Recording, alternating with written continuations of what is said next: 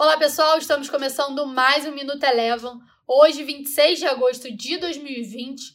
No cenário internacional, hoje tivemos um dia positivo nos Estados Unidos. Logo pela manhã foi divulgado os pedidos de bens duráveis que, que veio acima da expectativa. Além disso, os investidores por lá seguem atentos, aguardando a fala do presidente do Fed no simpósio de Jackson Hole que acontece amanhã.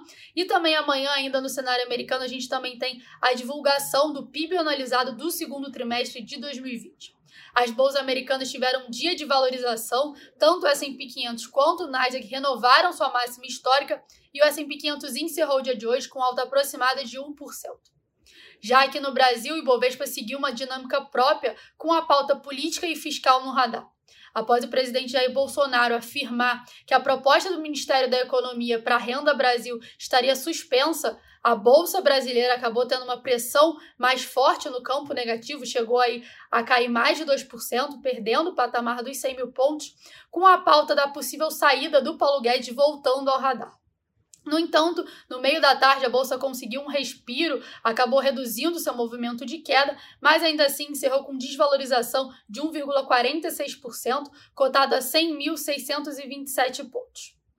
Em meio ao cenário de desvalorização do índice, destaque positivo ficou por conta das ações do grupo Notre Dame Intermédica, que subiram aproximadamente 3,4, 3,2%, desculpa, após a companhia anunciar a compra de um grupo mineiro pelo valor de 1 bilhão de reais.